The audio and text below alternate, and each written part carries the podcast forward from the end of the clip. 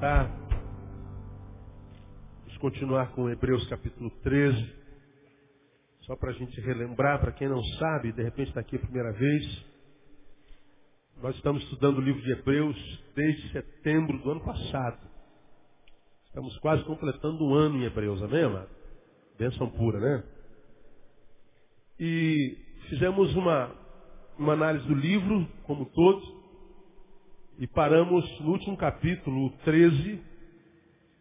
E desde fevereiro nós estamos estudando às quartas-feiras, versículo por versículo do livro de Hebreus, capítulo 13. E nós começamos na semana passada o versículo 15.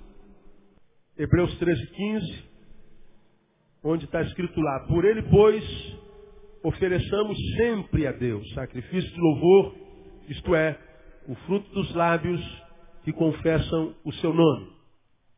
E nós fizemos uma análise desse, desse versículo, sempre lembrando que o livro foi escrito para judeus convertidos. E o livro, esse, esse capítulo, esse versículo 15, está dizendo, por ele, pois, ofereçamos, está falando de oferenda. Né? E oferenda de quê? Oferenda de louvor, oferecer a Deus louvor. O louvor é uma oferenda. Nós aprendemos isso na semana passada.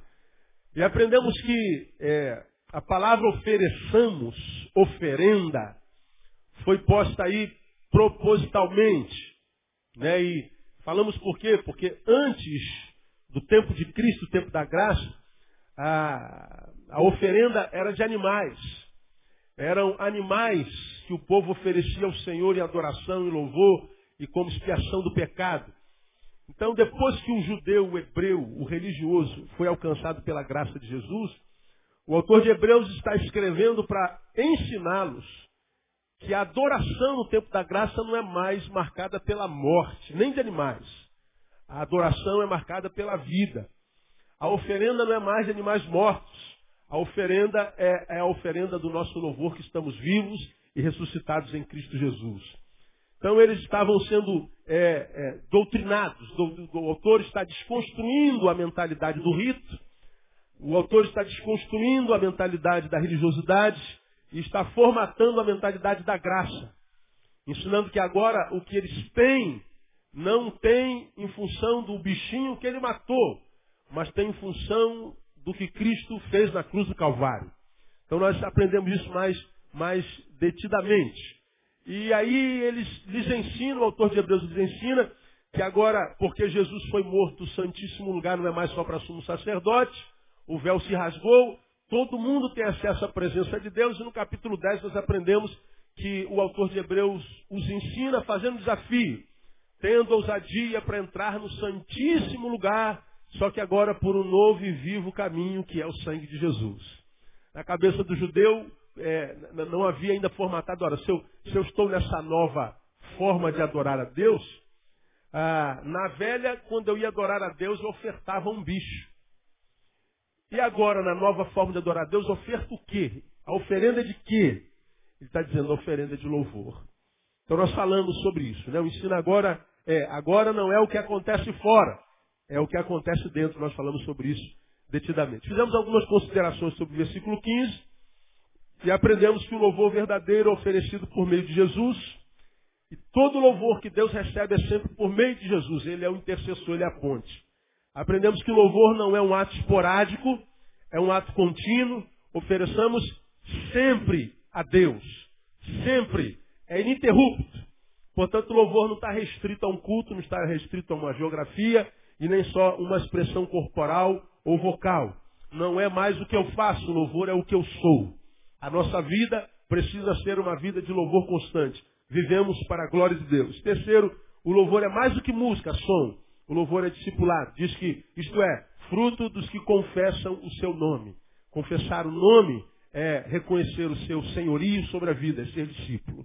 Então o louvor é mais do que uma música que a gente canta, é, tem a ver com discipulado, tem a ver com obediência. Nós aprendemos isso na semana passada. Mas hoje, amado, eu queria sair um pouquinho do versículo 15, mas permanecer no louvor e fazer algumas considerações sobre a adoração, sobre o louvor, uma vez que a adoração faz parte da nossa, da nossa existência. Aprendemos que louvor não é só música, mas também música. Aprendemos que louvor é mais do que um ajuntamento, mas também ajuntamento. Quando nós nos reunimos, nos reunimos para adorar, para comungar, para estar, é? para a glória de Deus. Então quero falar sobre essa expressão de adoração. Eu queria levá-lo hoje a Mateus capítulo 15. Abra a tua Bíblia Mateus capítulo 15. Mateus capítulo 15. Que barulho é esse, hein? Isso é ligeiro, né? Mateus capítulo 15. Jesus está conversando com os fariseus e os escribas que vieram de Jerusalém e que quando chegaram perto dele, veja aí versículos, a partir do versículo 1. Então chegaram a Jesus os fariseus e escribas vindos de Jerusalém e lhe perguntaram, por que transgridem os teus discípulos a tradição dos anciãos? Pois não lavam as mãos quando comem.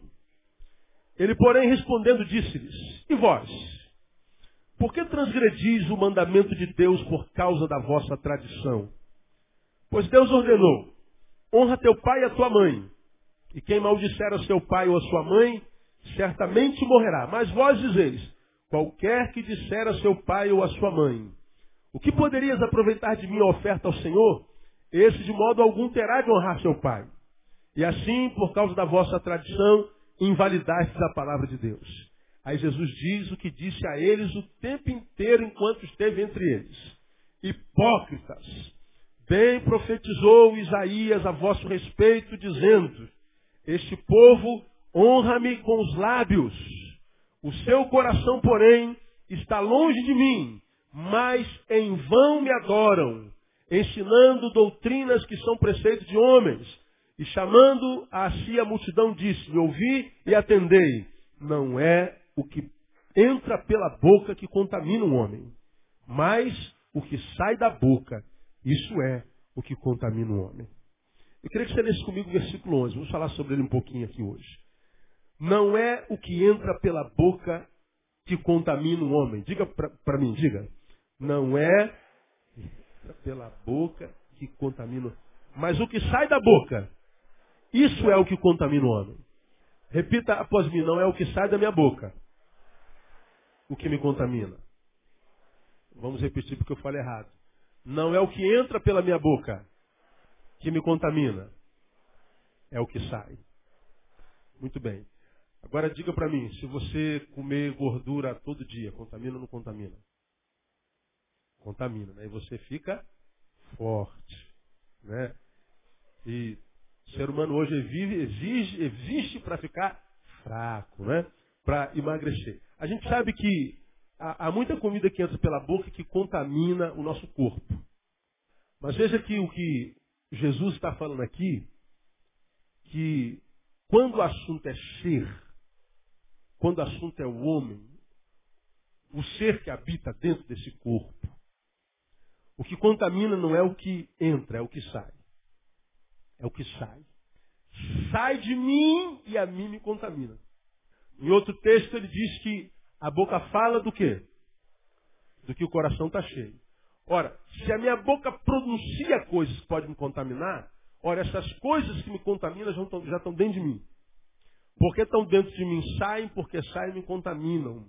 Porque me contaminam, saem, porque saem me contaminam. Eu vivo um ciclo de vivência individual e de autocontaminação. Uma coisa esquisita isso. Eu sou o meu vírus letal. Porque o que me contamina sai de mim.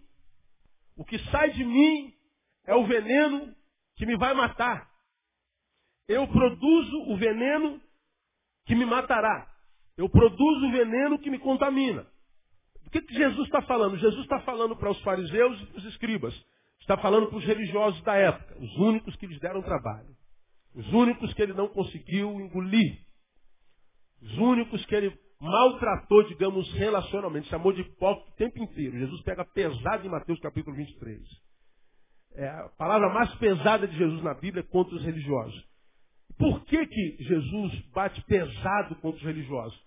Por causa do que eles aparentam ser, e que, embora aparentam ser, nada tem a ver com ser em essência. Hipocrisia, hipócrises, crises. Hipocrisia é, é, é uma palavra que é da mesma raiz da palavra crise. Crise, eu já preguei sobre isso aqui, ou, ou hipócrita, hipocristes, é quase que uma palavra que os gregos usavam numa profissão chamada é, marceneiro ou marcenaria. O marceneiro trabalha com o quê? Quem sabe? Madeira. O nosso púlpito é de, de acrílico. Mas suponhamos que esse púlpito fosse de, de madeira e as madeiras para estarem aqui, elas tinham que ser acopladas uma à outra. ela não vem inteiriça nesse, nesse molde. Para essa madeira ficar presa a esta aqui, o marceneiro precisa ou botar um prego ou parafusar. Como está esse banco que você está sentado aí? As madeiras que estão em pés, como suporte, como pé, estão presas a essa que dá suporte a você para sentar, o parafuso. Como estaria esse púlpito se fosse de madeira? Para essa madeira estar presa a essa, tem que ter parafuso ou prego.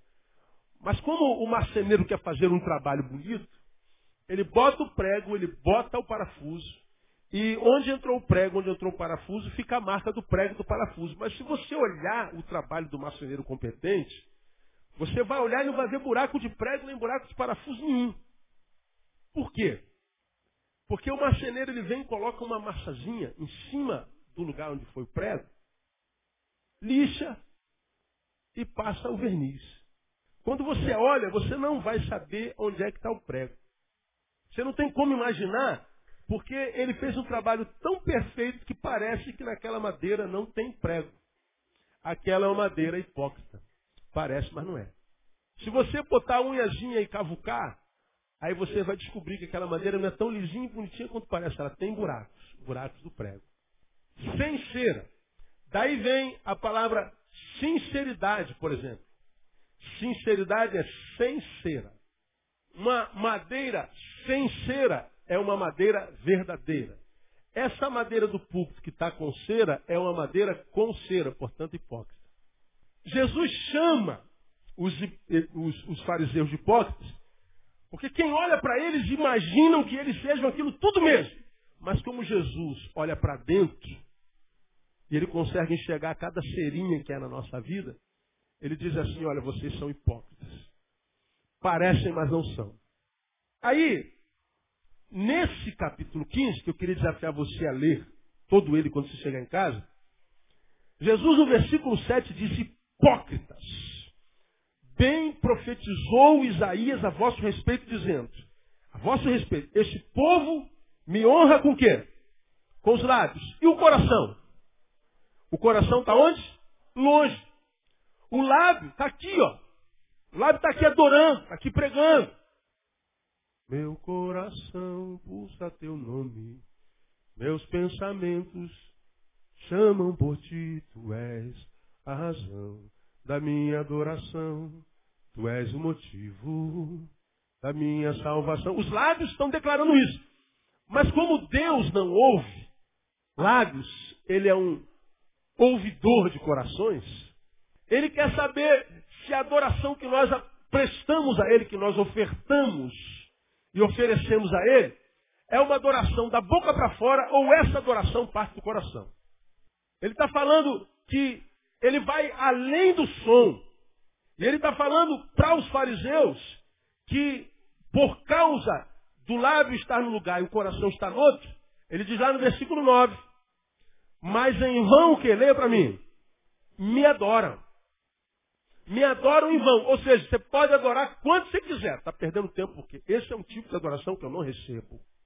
Jesus está falando para os fariseus, ensinando para mim e para você, que há um tipo de adoração que ele não recebe.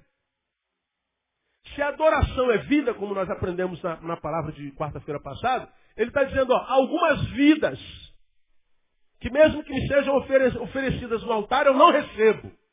Ele está dizendo que essas vidas que ele não recebe, quando se reúnem para adorar na expressão do seu ajuntamento, do seu culto, quando nós prestamos a Deus um louvor litúrgico, como nós fazemos nos nossos cultos, ele está dizendo, há um louvor que eu também não recebo. Ele está dizendo, olha, se for dessa forma, vocês perdem tempo em estar na minha presença. O que Deus está falando aqui é o seguinte, olha, é possível que a gente esteja na presença de Deus e percamos tempo na nossa vida. Preguei aqui há bem pouco tempo atrás falando sobre Davi, e não tem muito tempo, tem dois ou três domingos, domingos falando sobre a, a, a, a sociedade dos amores póstumos, a síndrome do pai Davi, quando eu preguei sobre o velório de, de Michael Jackson, você deve se lembrar disso aqui, preguei isso ontem numa igreja em, em, em Jacarepaguá, e fiz uma alusão a Davi. Davi diz a palavra, é o homem segundo o coração de quem? De Deus. Deus olha para Davi e diz assim, olha gente, eu quero ver em vocês formatado o mesmo que há naquele homem. Só que quando a gente olha para aquele homem, pelo amor de Deus, cara, olha a família desse camarada. Davi foi o homem segundo o coração de Deus, mas teve a família mais desgraçada da Bíblia. Davi era o homem segundo o coração de Deus, mas foi o mesmo homem para quem Deus disse depois do seu pecado com Batseba. Davi, nunca mais a espada se afastará da sua casa, nunca mais haverá paz na tua casa. Deixou de ser o homem segundo o coração de Deus, sim ou não? Não. Deus nunca rejeitou Davi. E eu acho por quê? Porque Davi esteve lá na cama com aquela mulher, mas o coração dele nunca esteve lá naquela cama. Davi foi vencido pelo seu corpo, mas nunca deixou de amar a Deus. Deus não rejeitou Davi. Para Deus, Davi era maior do que o seu pecado. Diferente de nós evangélicos hoje. O pecado de alguém fala mais alto do que, que ele é. É por causa de um pecado a gente bota o cara na rua e diz é para disciplina da casa de Deus. Porque a igreja de Deus não pode compactar com pecado. E toda vez que a gente fala em pecado que exclui um membro da igreja, geralmente é pecado sexual. Você nunca viu um pastor excluir quem nunca deu dízimo e a Bíblia diz que era ladrão. Você nunca viu uma igreja excluir alguém que é fofoqueiro. Toda igreja tem de fofoqueiro. Deixa esse irmão que está do seu lado tem cara de fofoqueiro. Dá uma olhadinha. Toda vez que a gente exclui na nossa hipocrisia é o pecado sexual. E a gente volta à exclusão dele e exclui. Um monte de gente que levantou a mão para excluir está em pecado sexual também. Né? Só que nós somos um bando de hipócritas. E Jesus sabe disso. E ele está falando, olha, eu conheço Davi e eu queria ver isso formatado no coração de Davi. Davi pecou, Deus diz, por causa da tua conduta, nunca mais a espada se afastará da tua casa. Ele teve uma filha estuprada, um filho estuprador, um filho assassino, um filho assassinado. A vida dele foi uma desgraça, perdeu o filho do adultério. Ele foi um, um cara que foi de Deus, mas teve uma família maldita. Ensinando para mim e para você o seguinte, eu posso ser de Deus. Eu posso ser segundo o coração de Deus, mas ter algumas áreas da minha vida amarrada, ter algumas áreas da minha vida que parece que nela Deus passa longe. Eu posso ser de Deus e ser infeliz. Eu posso ser de Deus e porque sou de Deus morrer na certeza de que eu vou para o céu. Tranquilo. Mas enquanto você não vai para o céu, na terra você não vai ter felicidade, você não vai ter paz. Então, ser de Deus não é sinônimo de vitória em todas as áreas da vida. E nós já aprendemos aqui, por exemplo, que fé ela tem duas vertentes. Pela fé, a gente realiza milagres. Mas a fé nos capacita a estar de pé e equilibrado para quando o milagre não acontece. Nós aprendemos que para que o milagre aconteça é preciso muita fé. Porém, maior fé é preciso para quando o milagre não acontece. O milagre não acontece sempre. Então muitas vezes nós achamos que a fé, ela, ela existe só para fazer milagre. Não, mas o milagre não acontece sempre. A fé também tem essa outra vertente. Não, meu servo, dessa vez não vai haver milagre. Você pediu para que eu curasse, mas ele vai morrer. Você pediu para passar um concurso, mas você vai ser reprovado. Você pediu para que eu guardasse teu carro, mas teu carro vai ser roubado. Você pediu para emagrecer, mas vai morrer gorda. E você vai ter que me dar glória por isso. Você pediu para eu te dar, eu te dei, mas eu resolvi tirar. E você tem que falar como Jó. O Senhor deu, o Senhor tomou. Bendito seja o nome do Senhor. Fé é a capacidade que Deus nos dá para transcender as circunstâncias porque ele me ensina Davi que as circunstâncias nem sempre são favoráveis só porque nós somos filhos de Deus. Você pode acreditar no que você quiser. Você pode ouvir os pastores televisivos que dizem o tempo inteiro que Deus tem uma bênção para você, a tua vida nunca mais vai ser a mesma, Deus vai mudar a tua vida, e a gente vive nessa mensagem ufanista. Mas quando a gente vai na realidade individual de cada um, a gente percebe que não é bem assim. A vitória não é nossa sempre, no nome de Jesus. Você já aprendeu? Repita comigo que a vitória da fé não é vencer sempre, é não cansar nunca. Isso é a vitória da fé. Porque senão a gente se transforma na, no ser humano que, como eu preguei aqui outro dia, somos tomados pela teologia da mulher de Jó. Jó tinha perdido tudo, lembra que eu preguei sobre isso? Por último, perdeu a saúde, estava em lepra pura. E aí a mulher, depois que perdeu os filhos, perdeu a casa, perdeu os bens, perdeu agora o marido saudável, e até que se entender o coração de uma mulher que sofreu tanto, mas a teologia dela era diferente da teologia do seu marido. Ela, no seu desespero, diz: Marido, nós já perdemos tudo. Deus já permitiu que a vida tirasse tudo da gente. A gente está passando por esse percalço todo, a gente nem sabe por quê. Nós sabemos porque está na Bíblia, mas eles não sabiam o que, que tinha acontecido com eles. Meu Deus, agora você perdeu saúde, marido, pelo amor de Deus. Não falta perder mais nada, nós perdemos tudo. Amaldiçoa logo a Deus e, e dá um tiro na cabeça. Amaldiçoa logo Deus e se mata. Jó olha para a mulher e fala assim: Meu Deus, eu perdi filhos, perdi bens, perdi saúde e agora perdi a esposa saudável porque a minha esposa enlouqueceu. Mulher, quando me fala qualquer doida, assim falas tu. Receberíamos o bem de Deus e não receberíamos o mal. O Senhor deu, o Senhor tomou. Mulher, bendito seja o nome do Senhor. Qual é a teologia da mulher de Jó? Marido, não vale a pena servir a Deus sem receber nada dele. Só vale a pena ser fiel a Deus, servir a Deus, se Ele nos enriquecer, se Ele nos der alguma coisa. Só vale a pena servir a Deus se for para se dar bem. Só vale a pena servir a Deus se tudo der certo. Só vale a pena servir a Deus se a gente tiver vitória sempre. Mas como a gente está perdendo, não vale a pena servir a Deus. Dá logo um tiro na cabeça, mas antes amaldiçoa logo esse homem. Já ao contrário, não, mulher. Tudo que eu tenho foi Deus que me deu. Mas porque Ele é Deus, Ele é livre para tirar tudo que me deu. Mas da mesma forma como ele me deu uma vez, eu acredito que ele pode me dar a segunda vez. Então, me dando ou tirando, eu vou continuar fiel a ele, porque para mim, melhor do que tudo que ele pode me dar é o que ele pode ser em mim. E ele não pecou. O que, que aconteceu? Deus abençoou Jó quatro vezes mais. A fé que Jó tinha não era só para que o milagre acontecesse. A fé de Jó o capacitou para os momentos em que os milagres não aconteceram. Irmão. Esse é um tipo de adoração que Deus recebe. Esse é um tipo de gente que Deus não rejeita. Agora, quando eu olho para a vida de Davi, eu aprendo que eu posso ser de Deus e viver a vida fracassada e frustrada em alguns lugares. Isso quer dizer que o nosso louvor tem que ser mais do que circunstancial, tem que ser transcircunstancial. Nós temos que aprender a dar graças a Deus por tudo. Como diz Paulo em Tessalonicenses, em tudo dai graças. Por quê? Porque esta é a vontade de Deus em Cristo Jesus nosso Senhor. O que é a vontade de Deus? Que nós venhamos a dar graças a Deus em tudo. Então, esse texto aqui me ensina que há um tipo de louvor que Deus não recebe. Há um tipo de gente que Deus rejeita. Há um tipo de gente que nunca será gente de Deus completamente, porque Deus não recebe. E eles são parecidos com os fariseus. São o tipo de adoradores que parecem, mas não são. Quais são as marcas dessa gente que Deus rejeita? Quais são as marcas, bem rapidamente, dessa adoração que Deus não recebe? Primeiro, aquela adoração cujo fruto dos lábios está explícito aqui, não são também frutos do coração.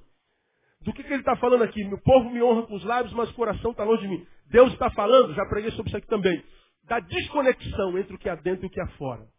Ou seja, o que eu faço fora não tem a ver com o que eu sou dentro.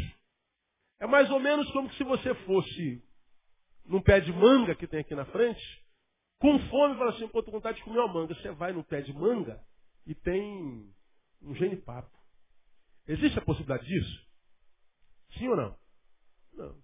Como se eu fosse num, num canavial, querendo chupar uma caiana, bem docinha, e você encontra bambu. Não há como, mas na vida humana há. Eu posso ser um tipo de árvore por fora, por dentro, e vender a imagem de um fruto do lado de fora, que é possível que todos os homens admirem esse fruto e quem sabe até se alimentem dele. Mas que Deus saiba que, embora pareça um fruto saudável, esse fruto ele não é duradouro porque não tem a ver com a árvore que eu sou dentro. Ele fala da desconexão entre que há dentro e que há fora. O que Deus está falando para mim é o seguinte, irmãos. Quando o assunto é adoração, a Bíblia diz que Deus habita no meio dos louvores do seu povo. Ele está falando que uma adoração que ele não recebe é aquela adoração que parte de uma vida que parece ser não sendo. Quando eu falo dessa hipocrisia existencial, e a gente não pode julgar a vida de ninguém, cada um julgue-se a si mesmo, analise depois o homem a si mesmo. Eu me lembro daquela palavra que Jesus mandou a uma das sete igrejas da Ásia, escrita em Apocalipse capítulo 3, que é a carta à igreja em Sardes, que você vai lembrar porque eu também ministrei sobre ela. Abra tua Bíblia em Hebreus capítulo 3. E aqui eu permaneço até o final desse culto, mais 15 minutos. E eu quero relembrá-los o que eu já ministrei ao seu coração. Apocalipse capítulo 3. Presta atenção, irmão. Eu falei o quê? Apocalipse. Vocês estão ouvindo errado. Apocalipse capítulo 3. Se eu falei carta às sete igrejas, só pode ser Apocalipse. Vocês tinham que saber disso. Carta em Sardes diz assim, olha lá, ó. Ao anjo da igreja em Sardes escreve. Isso diz aquele que tem os sete Espíritos de Deus e as sete estrelas. O que, que ele diz aí? Você pode ler comigo, irmão? Conheço as tuas obras. Tens fama de que vives e estás morto. Palavra de Jesus. Igreja, conheço as tuas obras. Tens nome, tens fama de que vives, mas estás morta. A tua vida é um disfarce. A acusação de Deus para essa igreja é de hipocrisia. E o interessante que embora a palavra diga que a igreja está morta, embora ele esteja escrevendo a um defunto, a palavra ao defunto é, defunto, conheça as tuas obras. Qual é a marca da morte, irmão? Inércia. A marca da morte é inércia. Mas para este morto, Jesus está dizendo, ô morto, eu conheço as tuas obras. É um morto que trabalha. É um morto que produz. No versículo seguinte ele diz, ser vigilante e confirma o restante que estava para morrer, porque não tenho achado as tuas obras perfeitas, dizendo, meu Deus, você é um defunto que trabalha. Do que, que ele está falando? Da igreja hipocritizada, ou hipocricizada, não sei se existe isso. Uma igreja que tem fama de que está viva, uma igreja que, analisada pelos olhos dos que a frequentam, uma igreja analisada pelos olhos dos que a conhecem, a igreja analisada pelos olhos da vizinhança diz, caramba, que igreja tremenda, que igreja famosa, que igreja poderosa.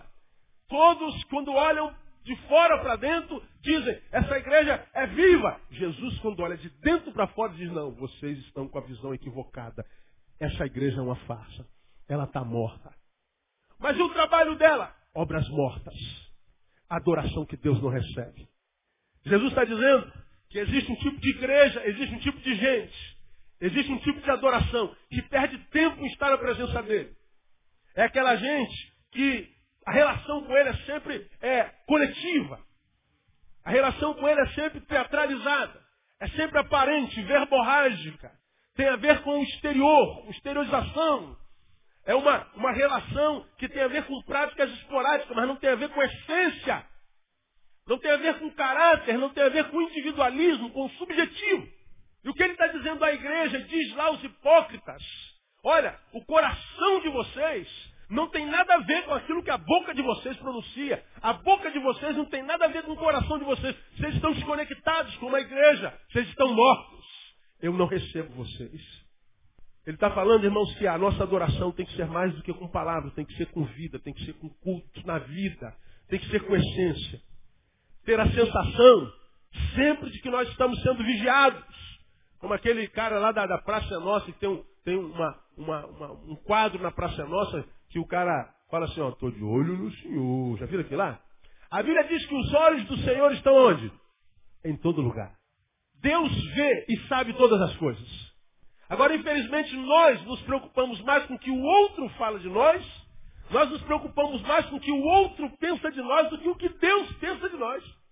Nós nos arrumamos preocupados com o que vão dizer da nossa roupa. Sua roupa tá boa? Não vai ficar, não pica, não vai pagar amigo, não. Está combinando a minha roupa combinando? Porque se não estiver combinando, eu não vou. Troco de roupa. Porque a gente está preocupado com gente que não tem nada a ver com a gente. Está preocupado com a imagem que vão ter de nós. Só que a gente dificilmente se preocupa com o que Deus está pensando de nós, mesmo que saibamos que os olhos de Deus estão em todo lugar. Aí a gente vem para a igreja, a gente está preocupado se o pastor está de gravata, se a saia da irmã tem mais de 50 centímetros, se bate palma, se não bate palma, se pula, se não pula, se dança, se não dança, se corre como não sei quem. A gente está preocupado com a forma do culto e Deus não está nem aí para a forma do culto. Deus está todo aí para o que há dentro do nosso coração.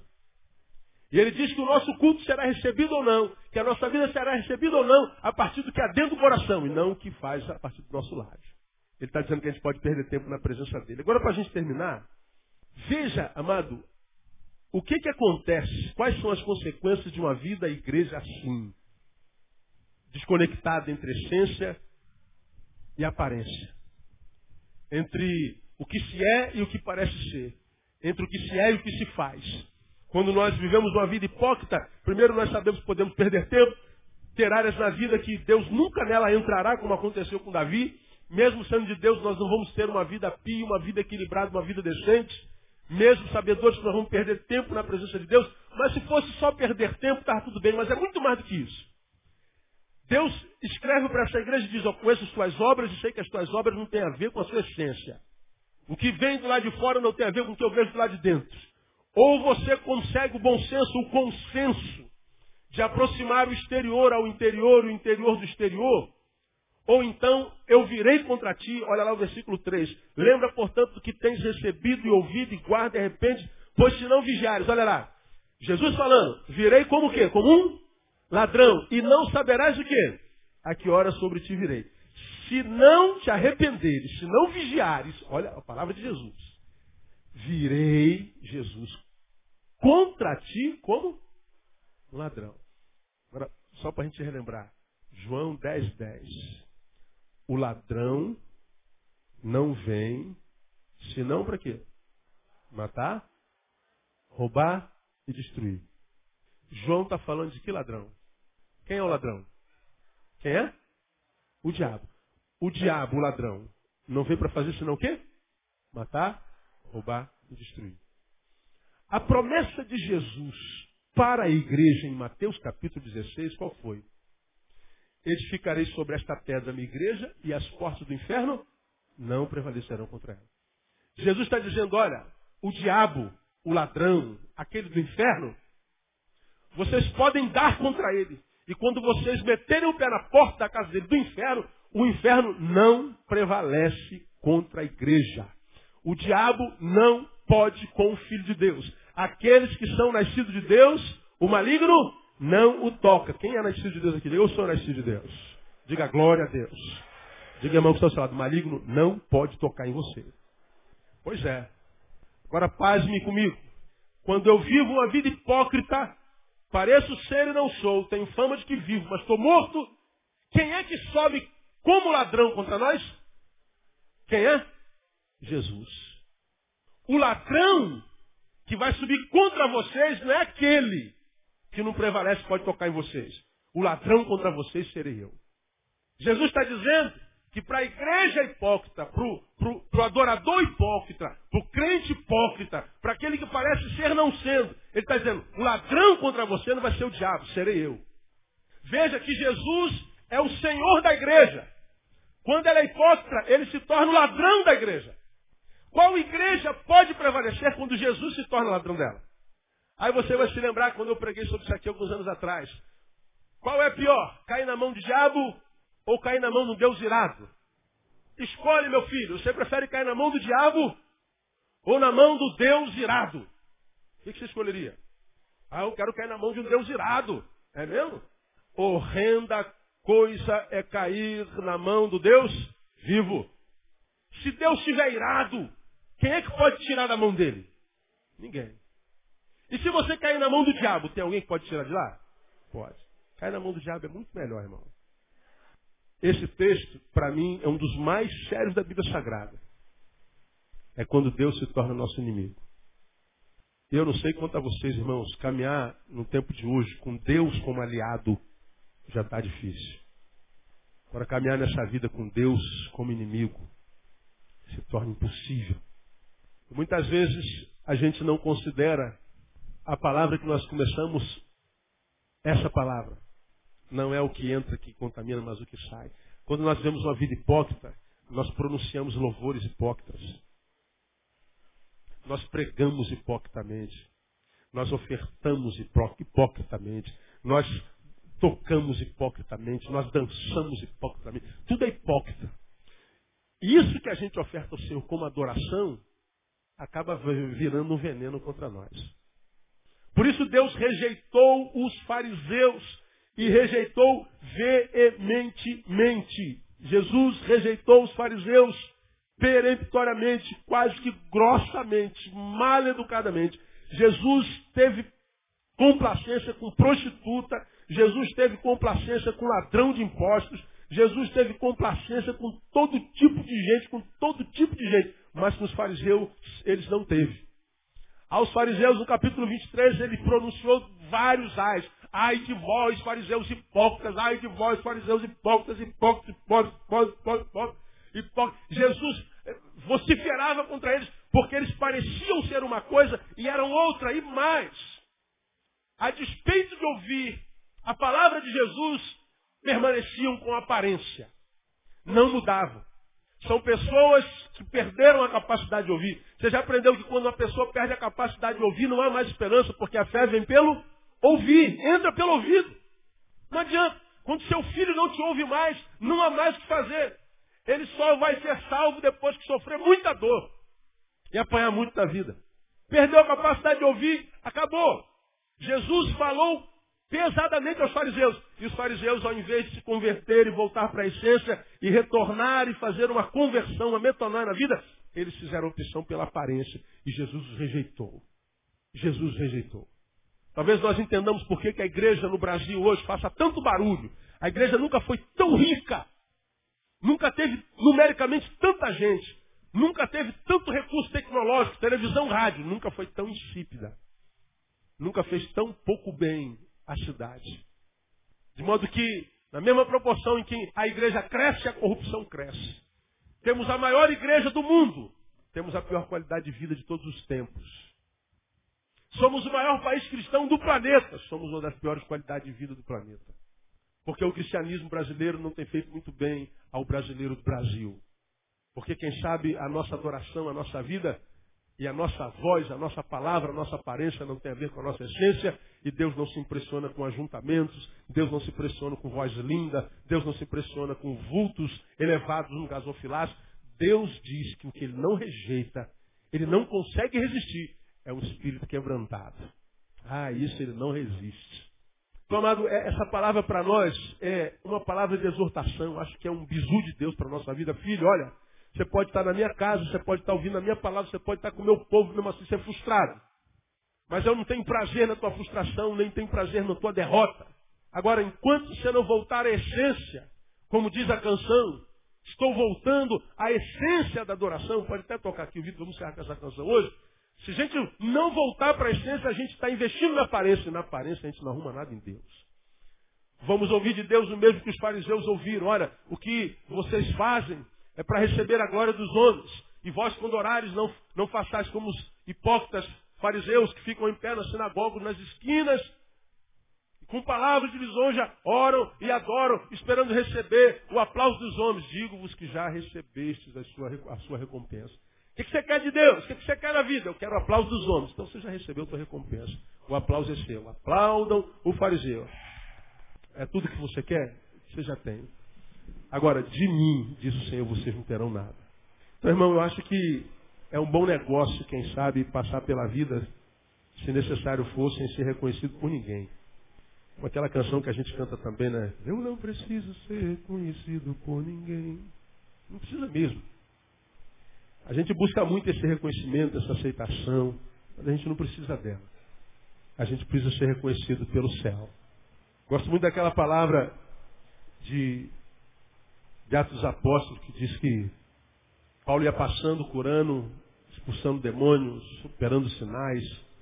E alguém, impressionado com o feito de Paulo, viu uma pessoa endemoniada e diz, eu te conjuro em nome do Deus de Paulo. O demônio falou assim, ah, ah, ah, bobinho. Eu conheço a Jesus e sei quem é Paulo. Mas você quem é? Diz que o diabo se lançou contra ela e arrebentou. O demônio disse, eu conheço a Jesus e sei quem é Paulo, ou seja, eu respeito todos os dois. Mas aquele que tentou usar o nome do Deus de Paulo, ele disse, você eu não conheço. A vida de Paulo gerava respeito até na boca dos demônios. Porque o diabo sabe em quem ele toca, irmão. Se a Bíblia diz Quem é nascido de Deus maligno não toca? Se for nascido de Deus maligno, não toca mesmo. Agora eu vejo tantos membros de igreja sendo tocados e pior, se entregando ao toque do diabo. Não estou bem. E não luta contra o não estou bem, se entrega. Não estou bem e assumo o estar mal. Eu me entrego. Não estou com vontade de ir e receber a palavra e não vou. Cara não consegue, não. Não estou com vontade de ir, mas eu vou sem vontade. Isso é sacrifício de louvor. Eu não sou escravo da minha vontade, eu sou senhor dela. Agora, à medida que a nossa vontade vai montando um arreio no nosso lombo, vai nos colocando de quatro, daqui a pouco a gente está pastando a unção de Nabucodonosor. Agora, quando a tristeza bate a porta, quando a depressão bate a porta, quando a não vontade bate a porta, encontrar alguém dentro dessa porta dizendo assim, olha, você pode até tentar, mas com vontade ou sem vontade eu vou adorar o meu Deus. Com vontade ou sem vontade eu vou cumprir a minha missão. Ele veio para que eu tivesse vida, vida com abundância, portanto eu não vou morrer antes da morte chegar. Então você pode até achar que vai arrumar lugar aqui, mas não. O trono do meu coração já tem um Senhor o nome dele é Jesus Cristo. É lutar, irmão. Porque a depressão bate na porta de todo mundo, a tristeza bate na porta de todo mundo, o medo bate na porta de todo mundo. Dificuldades com o filho, todos nós temos. Com o marido, com a mulher, todos nós temos. Só não botamos dor. Na praça dizendo, estou com problema familiar. Estou com problema financeiro. Pelo contrário, nós omitimos isso por causa da aparência. Ninguém tem nada a ver com a nossa vida. Agora, todo mundo tem problema. Isso aqui é uma reunião de problemáticos. Tem ninguém melhor que o outro aqui. Vendemos a imagem que somos, mas não somos. Agora, entregarmos-nos às dores, às dificuldades, depende de cada um de nós. Agora o Senhor está dizendo, olha filho, mesmo Deus que eu fui para Jó, eu sou para você. Eu te dei tudo e posso tirar tudo. Se você disser bendito é o meu nome, eu te devolvo tudo. Você já aprendeu? Se você não tem razões para adorar o Senhor, adora Deus sem razões. Você já aprendeu que quando a gente aprende a adorar a Deus sem razões, Ele nos dará muitas razões para adorá-lo. Agora, a maioria de nós tem que ter sempre uma razão para adorar a Deus.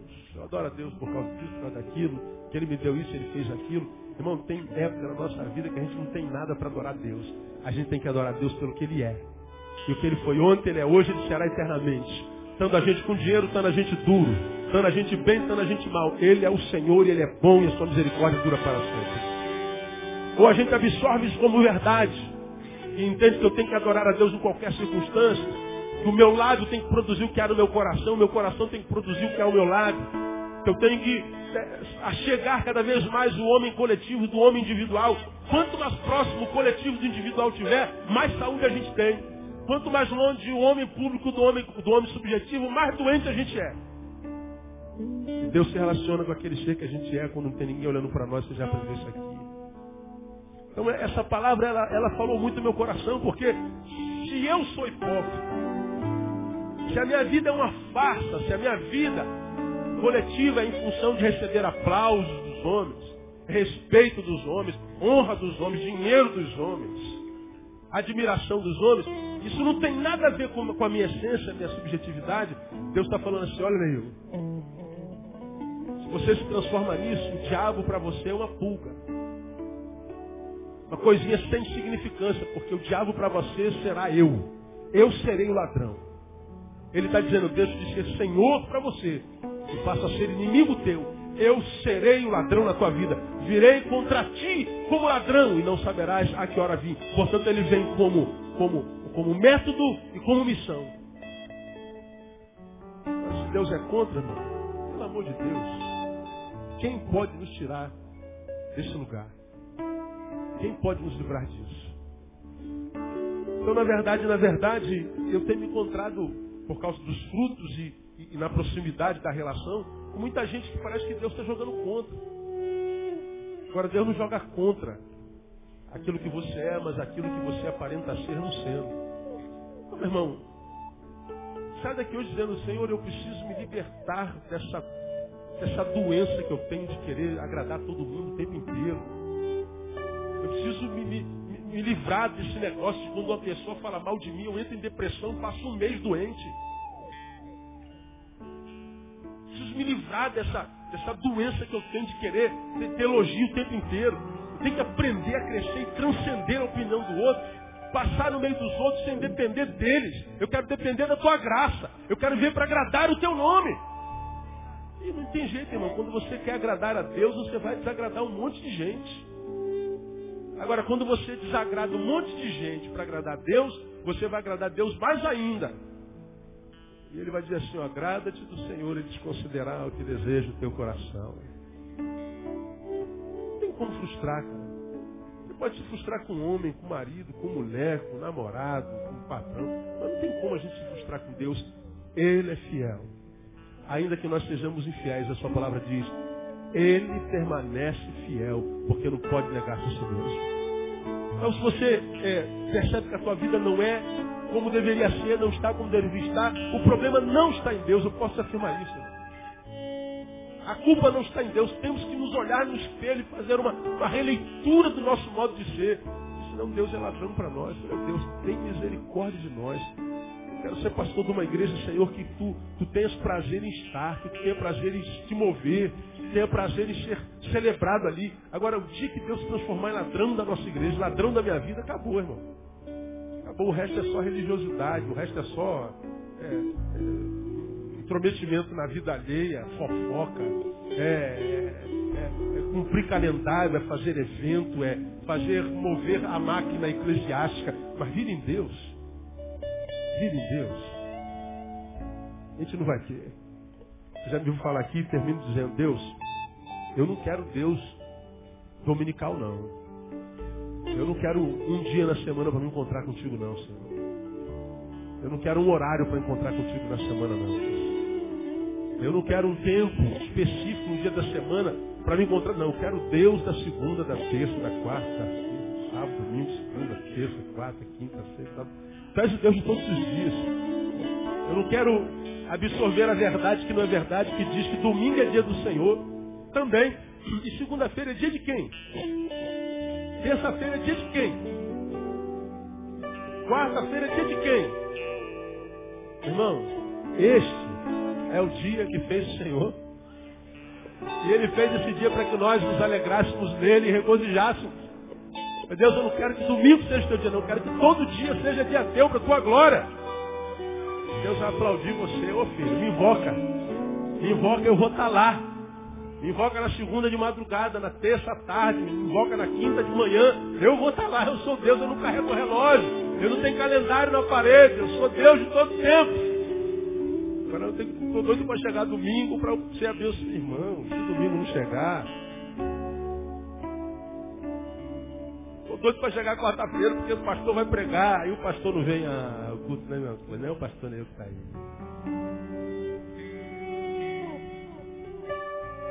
Pastor, eu não veio domingo, mas Deus estava aqui.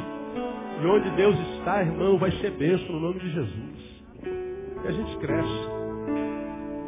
Me perguntaram ontem na igreja lá, pastor, é, qual a sua missão na terra hoje? O que o senhor entende como sendo o seu ministério? fazer crescer a igreja, eu acho que eu assustei. Eu não sei se eu vou citar você. Eu falei, olha irmão, nem trabalho mais para a igreja crescer. Nem peço para Deus fazer crescer a igreja local. Eu não estou nem aí se a igreja cresce ou não cresce. Não estou preocupado com o que acontece domingo no culto, quarta-feira. Já, já ocupou o coração do jovem pastor, mas o pastor está envelhecendo. Esse negócio de número para mim perdeu todo sentido. Quem vem, quem vai embora, quem ficou, quem não veio, quem está feliz, quem não está. Eu estou completamente livre desse negócio de tentar impressionar a quem quer que seja, seja com número, seja com aparência, seja. Qual a sua missão? Olha, irmão, eu entendo que hoje eu estou no mundo para ensinar gente, ser gente como gente tem que ser, e preparar gente para o mundo, preparar crente para o mundo e não crente para a igreja. Toda vez que você me vê pregar, acredite, eu não estou preocupado em preparar você para ser um crente aqui dentro. Quero formar presbíteros. Quero formar pregadores leigos. Quero formar professores de escola bíblica dominical. Quero formar guitarrista, baixista, baterista. Aqui dentro a gente passa quatro horas na semana, irmão. As outras 164 horas a gente passa no caminho, no dia a dia, no trabalho, na rua. É lá que a gente tem que ser de Deus.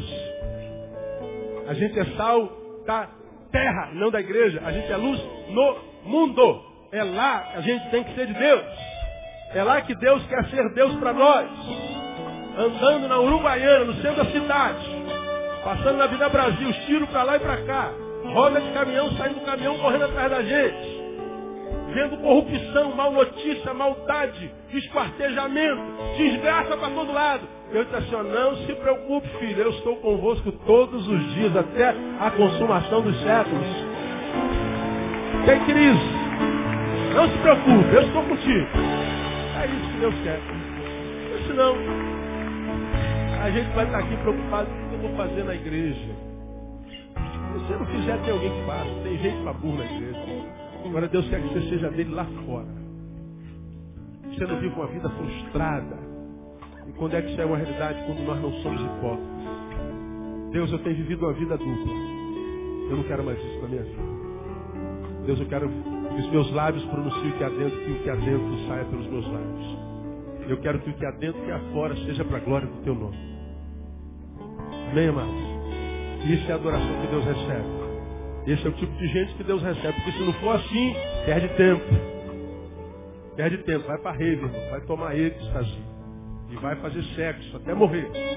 Vai cheirar cocaína para ter um pouquinho de, alegria, nem que seja aqui cinco minutos. Agora, se tu quer viver uma vida que vale a pena ser vivida, irmão, essa só é possível na presença de Deus. Porque a alegria dele é a nossa força, a alegria dele não precisa de nada exterior, a alegria vem de dentro.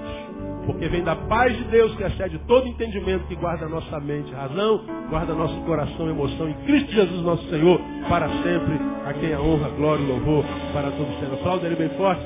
Vamos louvá-lo.